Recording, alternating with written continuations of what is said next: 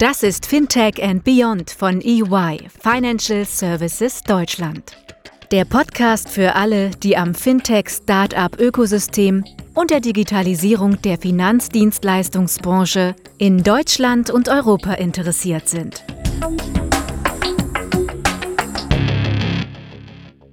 Hallo, herzlich willkommen zu Fintech and Beyond, unserem Podcast für alles, was rund um das Thema Fintech und Digitalisierung in Deutschland und Europa passiert. Heute moderiert von meinem Kollegen Chris Schmitz und mir, Florian Gmach.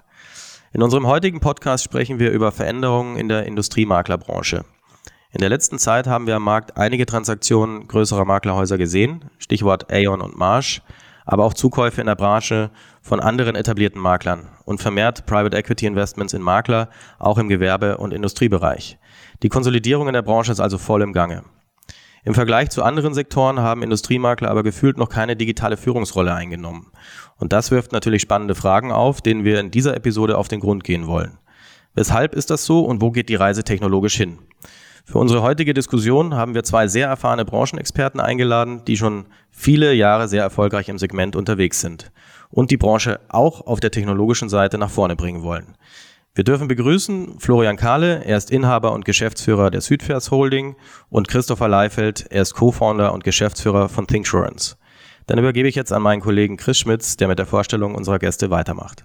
Ja, vielen Dank, Florian. Und auch natürlich danke an unsere Gäste im heutigen, in der heutigen Episode. Ich freue mich genauso, dass ihr heute mit dabei seid. Stellt euch doch einmal kurz vor mit den wesentlichen beruflichen Situationen und erläutert in einigen Sätzen, äh, auf was ihr euch als Unternehmen fokussiert habt und wie auch eure Rolle im Unternehmen ist. Ähm, hier geht es natürlich ähm, klarerweise auch für die Zuhörer insbesondere, wie denn die, die Gäste sich zu den jeweils anderen abgrenzen. Wir haben hier heute auch Namensgleichheit, also wir haben äh, zweimal Christopher und zweimal Florian. Das heißt, wir müssen das irgendwie, ich weiß noch nicht, wie wir es genau hinkriegen, aber das wird, glaube ich, sehr spannend. Ähm, deswegen übergebe ich als erstes mal an Florian Karle. Ja, äh, Florian, wir haben es schon gehört, du bist Inhaber des Industriemarktes Südvers. Wie kam es denn dazu und um was kümmerst du dich ganz konkret in deiner Rolle schwerpunktmäßig? Ja, mache ich gerne. Guten Morgen äh, an euch alle. Ähm, mein Name ist Florian Karle, bin 48 Jahre verheiratet, drei Kinder. Ähm, aus dem Junior ist man irgendwann rausgewachsen, bin dieses Jahr 25 Jahre im eigenen Haus tätig, also schon eine ganze Weile. Habe mit 16 gesagt, dass ich Nachfolge antreten möchte und habe dann darauf hingearbeitet. habe bei AVM in Reutlingen gelernt, der gerade verkauft wurde an MLPs, wurde ja nur Aeon und Marsh erwähnt, aber es gibt einige andere, die auch zukaufen. Also mein Ausbildungsbetrieb ist schon mal weg und leite gemeinsam mit einem Fremdmanager, dem Ralf Bender, das Haus Südvers. Äh, und äh, wir beschäftigen ungefähr 500 Mitarbeiter in der Gruppe in Deutschland und in Österreich. Super, vielen Dank für die Einführung. Gebe ich jetzt an den Christopher Leifeld weiter. Christopher, du warst äh, früher mal bei McKinsey, wie viele äh, in der Strategieberatung groß geworden und bist dann ausgestiegen, hast gegründet. Ähm, sag doch unseren Zuhörern mal ein wenig was zu, zu deinem Werdegang und auch was ThinkSurance als Company genau macht. Ja, sehr gerne. Auch erstmal vielen Dank äh, für die Einladung, äh, schön dabei sein zu können. Und ähm, ja, wie du schon gesagt hast, also im Studium äh, BWL gemacht, äh, dann bei McKinsey gelandet. Bei McKinsey, äh, da kann man ja auch noch mal ein bisschen mitsteuern, welche Branche man so machen kann. Und habe eigentlich immer gesagt, äh, Versicherungen und Banking, da mache ich einen großen Bogen drum. Das war irgendwie damals nicht so, dass ich sagte, meine Passion. Aber wie das Leben das dann so will, dann äh, bin ich doch durch so ein paar Zufälle, äh, durch ein paar Gespräche mit, mit Investoren auf diese Branche gestoßen und mittlerweile äh, seit äh, sechs Jahren mit, mit Insurance mal gestartet unter dem Namen Gewerbeversicherung 24 im Markt aktiv und macht einen riesen Spaß. Ähm, wir als Insurance sind ein Technologieanbieter, der letztendlich äh, die Marktteilnehmer, also alle Leute, die da draußen Gewerbeversicherungen oder nicht Privatkunden, muss man eigentlich sagen, beraten, also Makler, Vertreter, Banken, Sparkassen und so weiter begleiten wir technologisch ähm, in der Beratung äh, ihrer Kunden. Ja, und meine Rolle bei uns im Unternehmen ist vor allem Richtung dieser Kunden gerichtet, also sowohl die vertrieblichen Themen als auch aber dann die Entwicklung unseres Tools. Also ich bin zwar nicht für die IT zuständig, aber äh, mache mir Gedanken dazu, welche Probleme unserer Kunden wir eigentlich lösen sollten und wie wir das machen können als Technologieanbieter. Und mittlerweile machen wir das auch mit äh, 135 Leuten hier in Frankfurt, äh, die sich mit dem Thema auseinandersetzen. Super, vielen Dank für die Vorstellung. Bevor wir uns über spannende Entwicklungen in der Zukunft unterhalten, wäre es schön, wenn ihr unseren Zuhörern nochmal mit euren Worten beschreiben könntet, wo ihr die Industriemaklerbranche heute seht. Also was ist der Status quo? Florian, was sagst du als Inhaber eines erfolgreichen und etablierten Maklers wie Südvers dazu? Also Corona hat im Moment äh, gerade noch mal gezeigt, dass es äh, wichtiger ist denn je, ein ordentliches Beratungshaus an der Seite zu haben. Die, die Phase dieser Corona-Krise weltweit, aber auch vor allem in Deutschland, äh, hat für viele Schäden gesorgt versicherte und nicht versicherte Schäden. Aber wenn jetzt in der jetzigen Zeit auch noch Schäden aufkommen, die nichts mit Corona zu tun haben, bei denen Absatzmärkte wegbrechen, äh, Zuliefererketten wegbrechen, Teile fehlen, äh, wird es umso kritischer. Und die Schäden haben weiter dramatisch zugenommen. Wir werden nachher sicherlich mal ganz kurz auch auf das Thema neuer Cyberkriminalität zu sprechen kommen. Äh, all das, was im Homeoffice sich bewegt, trägt natürlich förderlich dazu bei, dass noch mehr Attacken stattfinden können, dass die Sicherheiten ein bisschen abgenommen haben. Und ich glaube, dass unsere Branche mehr denn je benötigt wird für Schadenfälle und für den Einkauf von Versicherungen. Die Kapazitäten gehen zurück. Und äh, ich sehe unseren Berufsstand auch in einer Symbiose zu all dem, was in Fintech und in Insurtech kommt und nicht in irgendeiner Konkurrenzsituation. Christopher, wie siehst du das als Geschäftsführer eines stark wachsenden Insurtechs wie ThinkSurance? Also erstmal kann ich dem, was der Florian äh, Kahle gesagt hat, nur, nur beipflichten. Äh, wenn, wenn wir aber jetzt uns dem Thema Industriemakler nähern und den Prozessen, dort kommen wir natürlich aus einer etwas anderen Perspektive, also eher die, sagen wir mal, Operations- und Prozessebene. Wie laufen eigentlich dort Themen ab? Und äh, da haben wir jetzt in den letzten Jahren schon auch viele, sage ich mal, Gespräche mit äh, und, und Diskussionen und auch Projekte mit Industriemaklern gemacht. Und man, was ich schon so resumieren würde, wäre, dass der, sagen wir mal, Standardisierungs- und Automatisierungsgrad, was die Prozesslandschaft anbetrifft, schon noch sehr, sehr, ähm, sagen wir mal, unausgeprägt ist. Also ich treffe dort eigentlich, egal wo ich bin, auf äh, Klemmbrett, äh, Excel, äh, Word äh, und Outlook und das ist dann vielfach Digitalisierung. Ähm, und ich glaube, da gibt es halt noch einen, echten Weg zu gehen. Wo wir jetzt auch so ein bisschen die Branche steht, wo wir, glaube ich, heute auch im Podcast das so ein bisschen rausarbeiten können. Denn ich glaube, das, was im Grunde diese äh, sozusagen Prozess oder der geringe Standardisierungsgrad führt dann aber auch letztendlich dazu, dass, was der Florian Kahle sagte, dass im Grunde Kapazitäten reduziert werden, dass Preise anziehen, dass eigentlich äh, viele im Markt gar kein Geld mehr daran verdienen. Und aus meiner Sicht das sind das alles Zeichen für mangelnde Transparenz. Weil wenn ich genau weiß oder genau wüsste, äh, wie mein Kunde aussieht, wie das Risiko ist und so weiter, dann müsste ich vielleicht auch nicht Kapazitäten reduzieren, dann könnte ich den Preis auch äh, passender treffen, dann würde ich auch Geld verdienen. Äh, ich glaube, das ist so ein, eins der, der großen Themen heute. Ähm, und ich glaube, ja, und was man vielleicht auch nochmal uns vielleicht ein bisschen rausarbeiten könnte, ist das Thema auch, was ist eigentlich der USP des Maklers? Da stimme ich dann auch dem Florian Kahle zu. Das ist ja genau dieser Partner der Kunden draußen zu sein und für ihn da zu sein, wenn äh, diese Probleme wie jetzt in Corona auftreten. Das macht er auch durch sehr individuelle eigene Risikoerfassung, durch individuelle eigene Wordings. Ich glaube, das ist heute vielfach auch Teil eines Makler-USPs. Äh, Frage dann jedoch schon auch, inwieweit das in Zukunft sich verändern wird, aber da kommen wir, glaube ich, später noch zu. Ja, vielen Dank, Christopher, für die Einschätzung. Ähm, jetzt mal schauend aus der Technologiebrille. Du hast ja eben schon erwähnt, ähm, die Technologieausstattung ist möglicherweise noch ähm, traditionell, ja, ähm, und eben noch nicht so, wie man sich das vielleicht in der, in der Postdigitalisierung vorstellt. Ähm, wo geht denn da aus eurer Sicht die Reise hin? Christopher, vielleicht fängst du mal an. Welche Trends siehst du da konkret technologisch und inwieweit lässt sich da das Industriegeschäft überhaupt standardisieren und damit am Ende auch stärker digitalisieren? Ich glaube, dass ein wichtiger Trend ist, dass man durch Technologie es schafft, Transparenz zwischen den Marktteilnehmern zu schaffen. Und da rede ich vom Versicherungsnehmer, dem äh, Makler und dem Versicherer. Denn dort höre ich heute einfach noch eine starke Informationsasymmetrie, die auch vielfach gewollt ist und vielfach, glaube ich, auch Teil sozusagen äh, des heutigen Erfolgs an vielen Stellen ist. Aber ich glaube, äh, dass man dort eine hohe Standardisierung auch erreichen kann. Also natürlich ist in jedem Gespräch, was wir führen, ähm, ist die sozusagen auch, die sind die Ressentiments erstmal da zu sagen, das ist alles nicht standardisierbar. Und ich würde auch nicht behaupten, dass wir das morgen alles so könnten. Ja, das ist ja auch nicht so, dass wir als Insurance das alles schon aus der Schublade ziehen können. Hier fertig äh, digitale Industrieversicherung. So ist ja auch nicht. Allerdings bin ich überzeugt, dass man diesen Weg zusammen gehen kann und das haben wir auch schon bewiesen. Ja, also ich glaube, äh, äh wir schaffen es heute irgendwie Autos autonom fahren zu lassen. ganz ehrlich, ich glaube, wir müssen es dann auch schaffen, eine, eine Chemiepark-Besichtigungsbericht äh, strukturiert und standardisiert erfassen zu können. Ja, und ich glaube, da äh, fängt schon an, ähm, überhaupt erstmal den Kunden die Risikosituation standardisiert, digital zu erfassen, um dann mit dieser Informationstransparenz die weiteren Prozesse im Markt anzustoßen. Ich glaube, das ist ein ganz wichtiger Aspekt, äh, wo die digitalen Trends gerade drauf zulaufen. Ja, vielen Dank, Christopher. Florian, teilst du die Einschätzung von Christopher bezüglich Transparenz oder hast du da gegebenenfalls auch noch eine andere Sichtweise drauf? Ich würde gerne äh, zwei Dinge unterscheiden, ob wir über Backend oder über Frontend reden. Und ich stimme dem Christopher Leifeld in ganz vielen Punkten total zu. Ähm, aber ihr hattet so ein bisschen gefragt, was ist denn diese digitale Führungsrolle? Und, und der Christopher geht ziemlich auf das Backend ein. Und deshalb würde ich erstmal mit dem Frontend starten, nämlich zum Kunden. Wir sind seit knapp zehn Jahren voll digital weltweit. Wir stellen jedem Kunden alle Policen, alle Schadeninformationen, alle Prämienschadenübersichten äh, komplett online und voll transparent zur Verfügung. Das heißt, in der Außenwirkung dem Kunden gegenüber hat er Vollzugriff auf all das, was er braucht.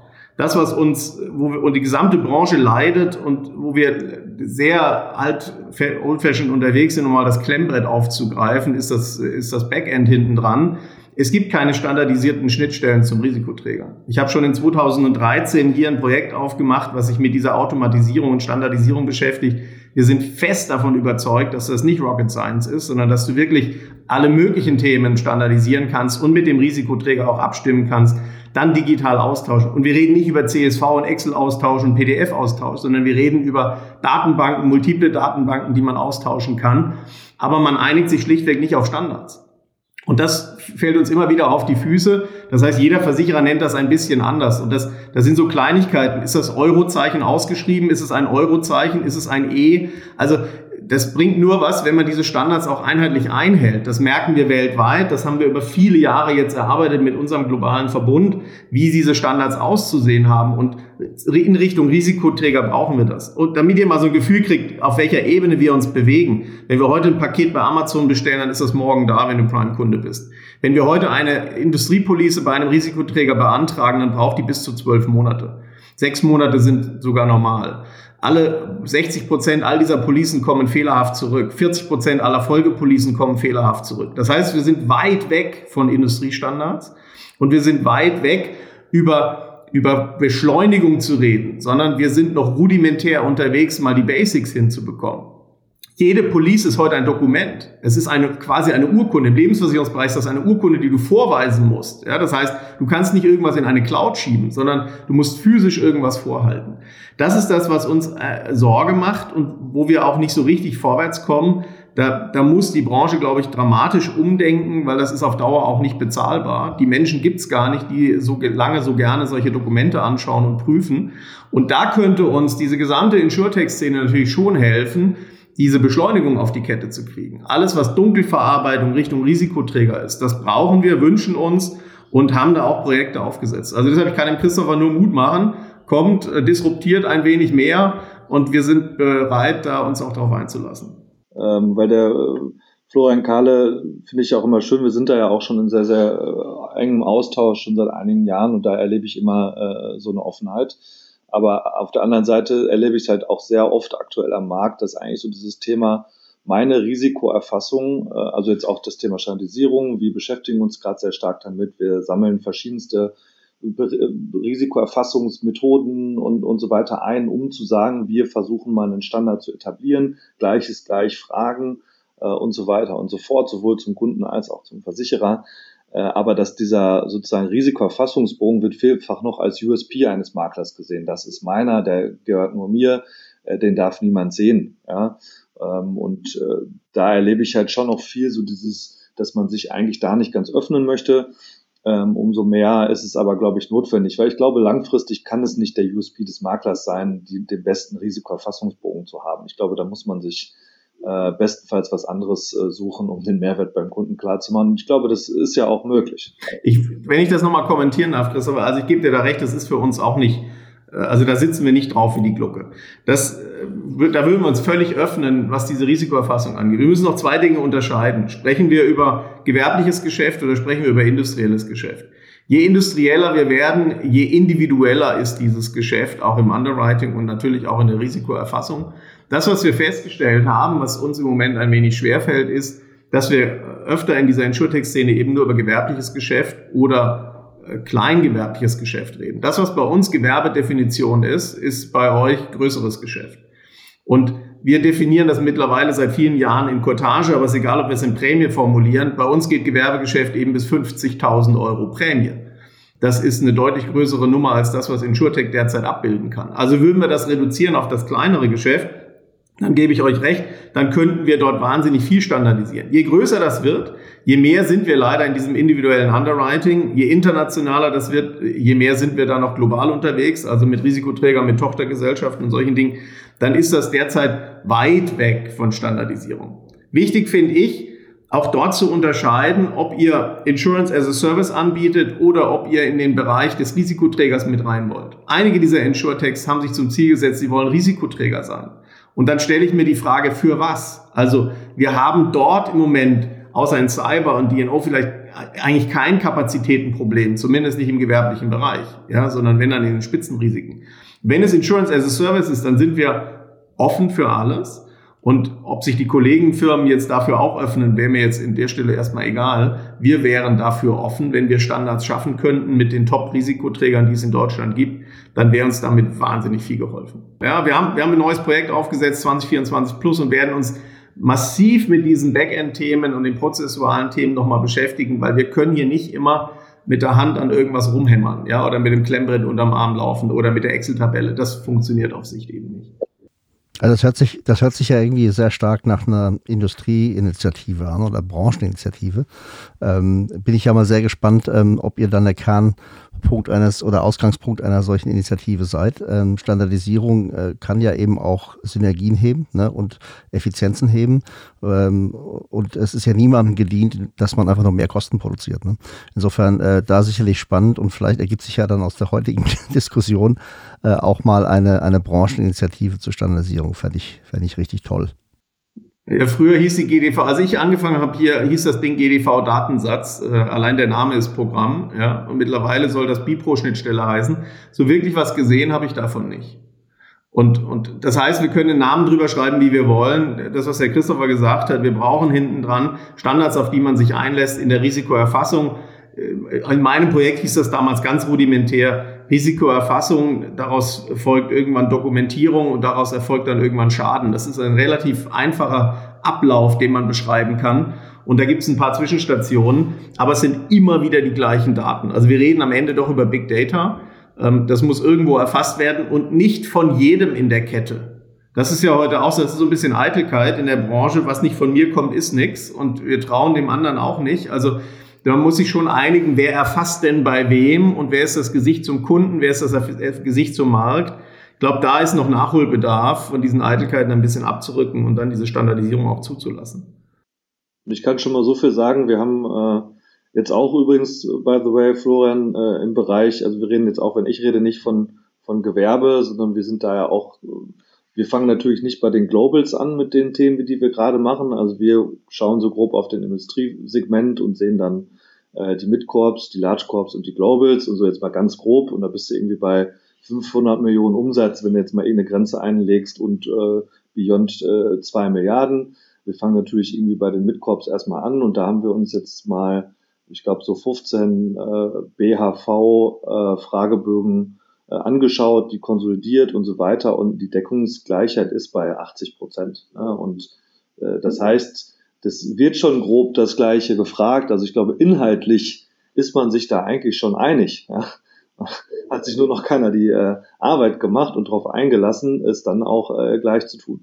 Danke für eure Einschätzung. Ähm, das, was gerade gesagt wurde, das würde ich gerne noch mal ein bisschen aufgreifen und etwas genauer auf die Marktdynamik schauen. Äh, also einen Schritt weiter.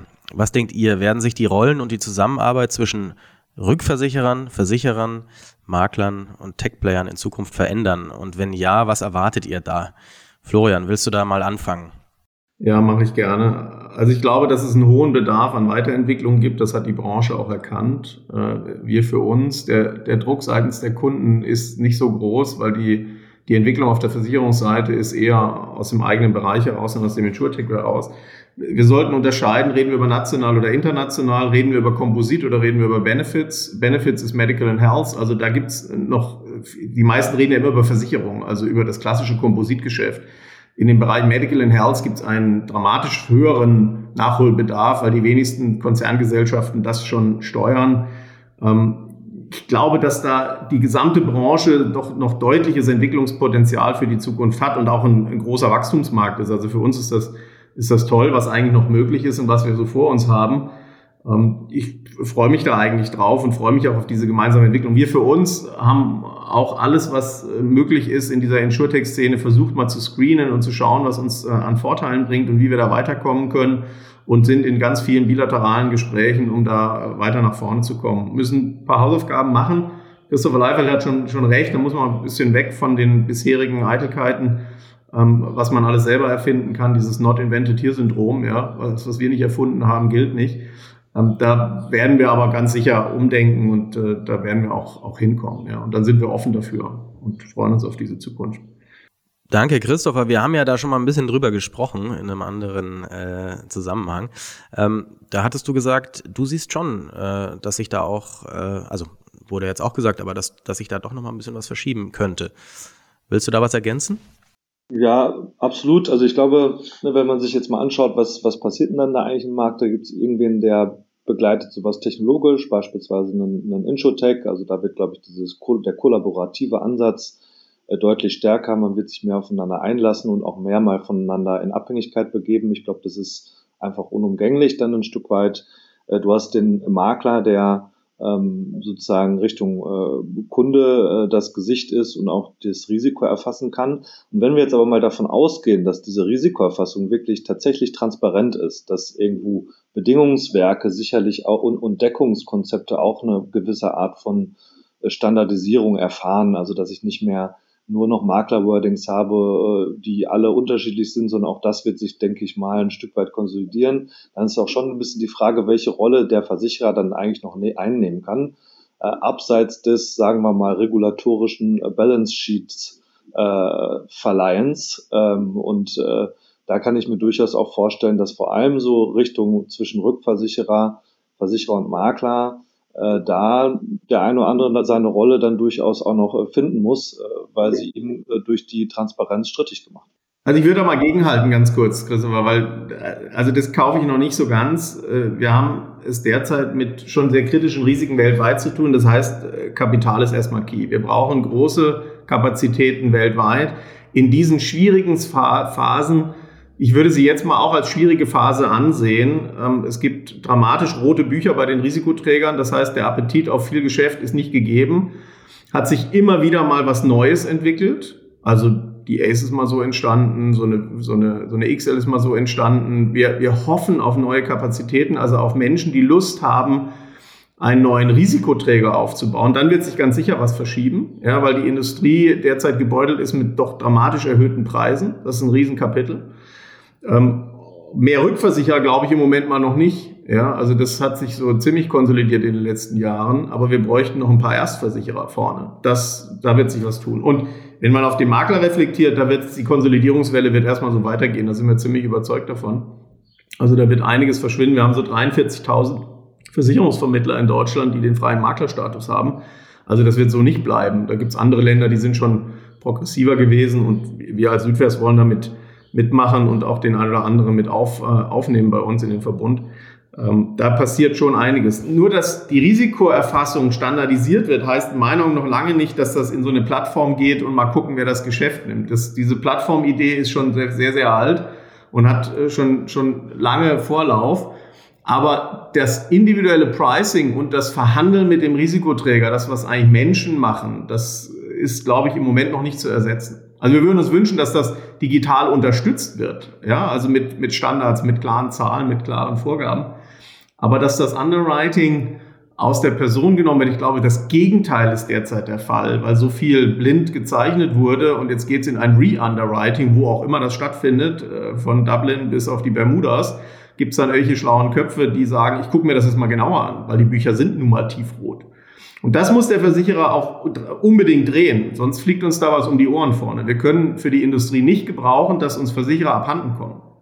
Auch, auch äh, absolut ähm, sozusagen d'accord. Nur ich bin mir nicht sicher, ob sozusagen neuer Versicherer die Lösung ist für mehr Kapazität. Ja, ich glaube, äh, um mehr Kapazität bekommen, zu bekommen, brauche ich halt einfach mehr Transparenz. Also ich finde es ja eh unlogisch äh, grundsätzlich mit der mit den Kapazitäten. Das ist ja ungefähr so, als würde ich sagen, ich verkaufe dem Produkt, aber bitte nicht zu viel. Ja?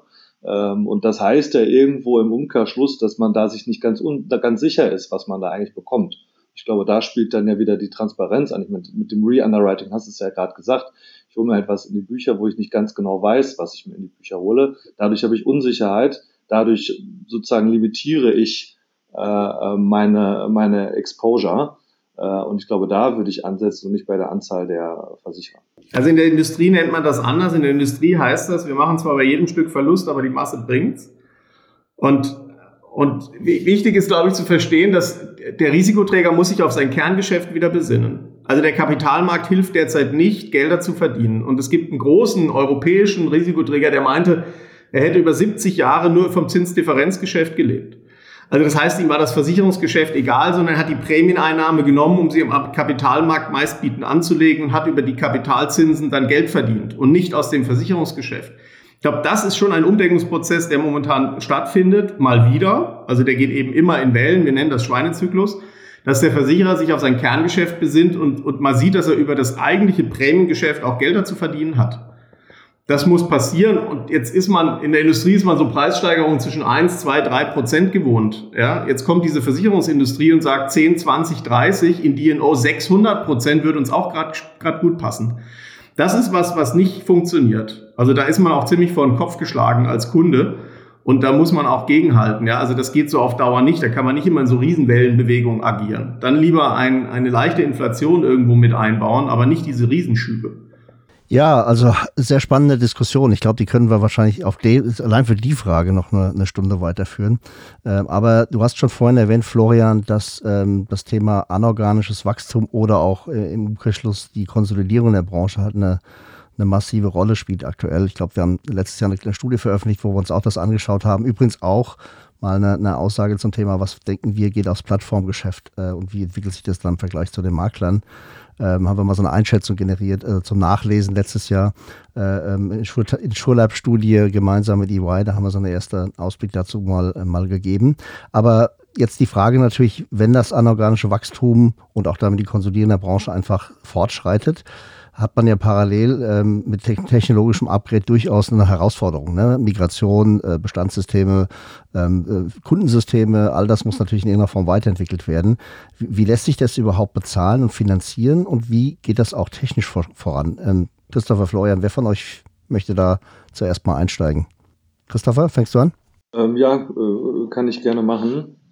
Ähm, ich glaube natürlich, dass daran, dass in einem äh, anorganischen Wachstum, also wenn sich die Maklerhäuser konsolidieren, dass ein Teil des Erfolgsrezeptes auch sein wird, technologisch ähm, eine, eine sozusagen harmonische Technologielandschaft zu haben äh, innerhalb seiner äh, Organisation. Ich glaube, da gibt es jetzt ja bei den verschiedenen Spielern, die am Markt unterwegs sind, auch unterschiedliche Strategien zu diesem Thema.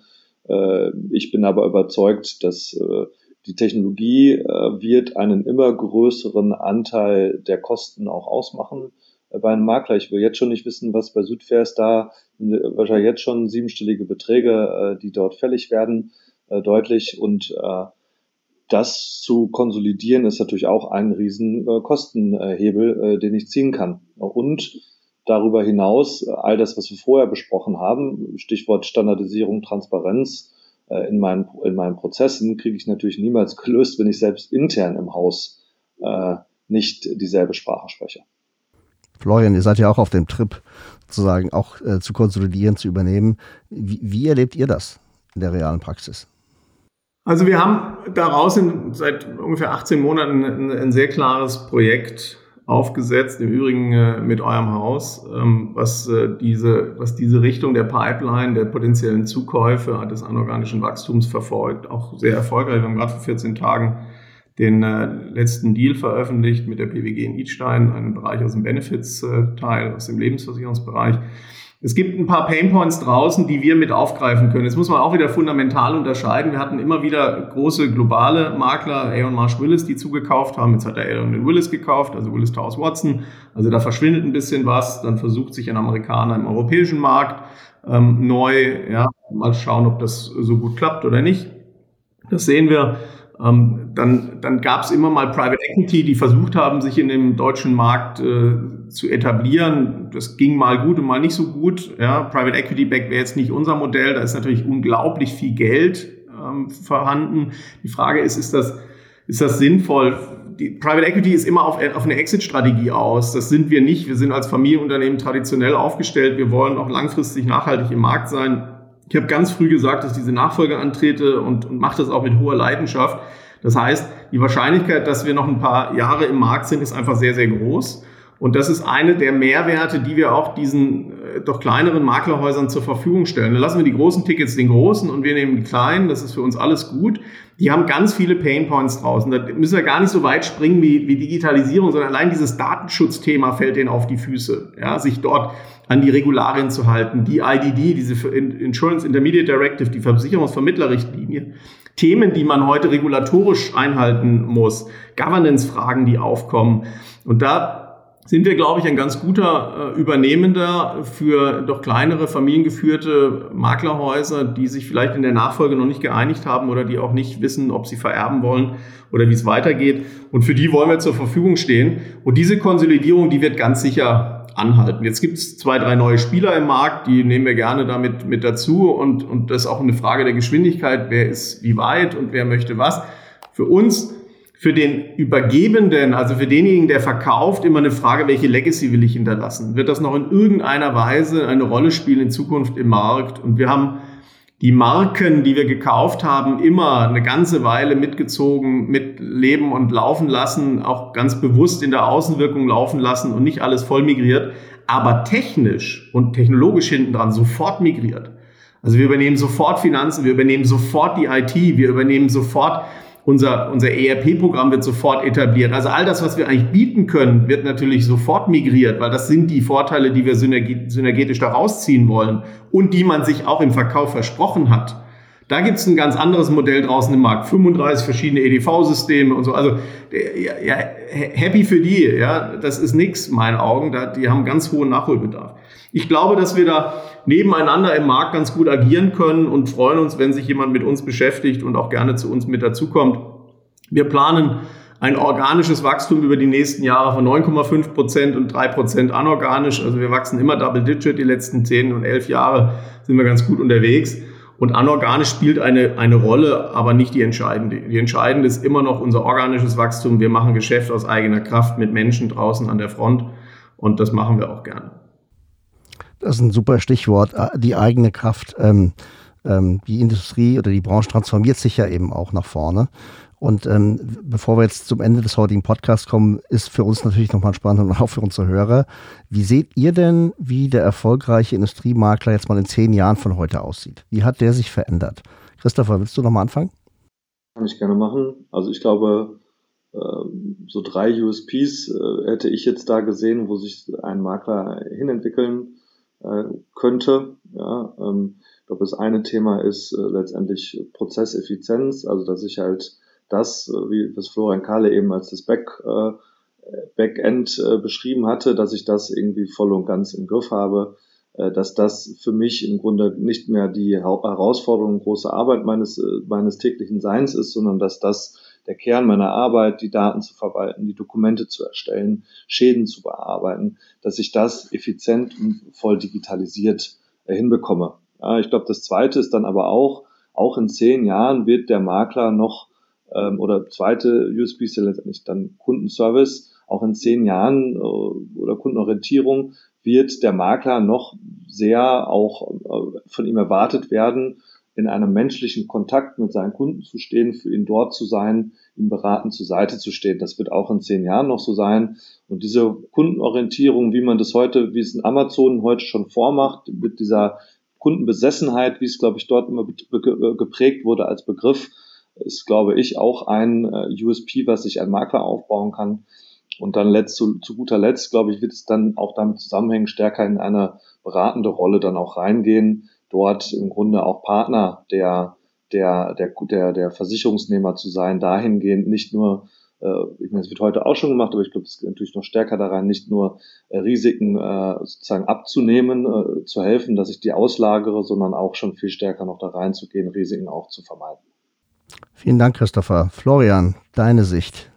Also ich freue mich auf diese Entwicklung der nächsten Jahre. Für mich war es nie ein Endziel. Ich weiß nicht, ob zehn Jahre richtig sind. Für uns war es immer irgendwie der Weg, das Ziel und die, Optima die, die, die Optimierung während dieser Laufzeit.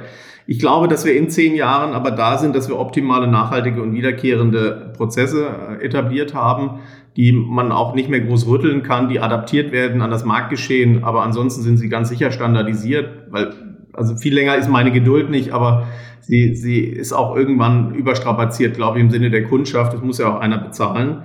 Wir glauben ganz fest, dass was der Christopher gesagt hat, an den persönlichen Kontakt. Das war jetzt ganz spannend während Corona da war das Neugeschäft physisch ein bisschen mühsam, aber sehr erfolgreich. Das Bestandsgeschäft in den Jahresdurchsprachen war, sag mal, gemischt 50-50, Menschen, die uns sehen wollten und Menschen nicht. Und im Schadenfall war hochspannend, sofort vorbeikommen, egal ob es Corona gab oder nicht, äh, weil die Kunden dann hochgradig nervös sind und doch jemanden an der Seite haben wollen. Das heißt, wir stehen und fallen schon mit dem persönlichen Kontakt und der wird auch wiederkommen. Auch wenn ganz viel über digitale Medien heute bereitgestellt werden kann. Wir sind bereit für nachhaltiges, solides äh, Wachstum. Wir sind gut kapitalisiert. Wir werden auch bis dahin gut kapitalisiert sein. Der große Unterschied zu Private Equity ist, wir arbeiten aus Cashflow und bezahlen aus Cashflow und nicht aus dem, was uns hinten dran zur Verfügung gestellt wird. Das wollen wir so weitermachen und wir wollen als selbstständiges, äh, agiles Familienunternehmen in zehn Jahren auch wieder so bestehen können. Schönes Schlusswort. Ähm, dabei würde ich es fast belassen. Wir sind nämlich jetzt auch am Ende unserer Folge angekommen. Heute mal unter 45 Minuten wird unsere Hörer freuen. Also nochmal vielen, vielen Dank an die Gäste, Florian und Christopher. Wir haben heute tiefe Einblicke in die Welt der Industriemakler bekommen und vor allem auch den Blick nach vorne gerichtet. Also eins ist natürlich klar, wir werden noch einiges von euch sehen und hören und es bleibt spannend, wie sich die Branche in Summe weiterentwickeln wird. Dabei wünschen wir euch natürlich viel Erfolg, ähm, wie ihr das alles mitgestaltet. Wie immer verlinken wir unsere Gäste auch in den Show Notes. Dort findet ihr unsere E-Mail, Kontaktadresse eyfintechandbeyond.de.ey.com. Und wir freuen uns immer über Feedback, aber auch über Vorschläge für weitere spannende Themen oder Gäste, die ihr im Podcast hören möchtet. Dann bleibt mir eigentlich nur noch, mich von unseren Gästen zu verabschieden. Ich sage bis bald, bleibt gesund natürlich, macht es gut und ciao. Ja, ganz kleiner äh, persönlicher Gruß noch am Ende. Ähm, wir haben ja auch einen Mitarbeiter an euch verloren, Christopher. Schönen Gruß an den Bastian Hengstler. Ähm, ich hoffe, du hast Spaß bei Thinksurance. Ähm, und ja, auch von mir vielen herzlichen Dank. Äh, tolle Folge heute. Und äh, wir freuen uns natürlich auch wieder über Feedback. Lasst, lasst uns das gerne zukommen. Äh, wenn ihr selber mal mit im Podcast wirken, äh, mitwirken wollt, dann meldet euch einfach. Dankeschön nochmal an Christopher und Florian. Danke, bleibt gesund. Danke, ciao.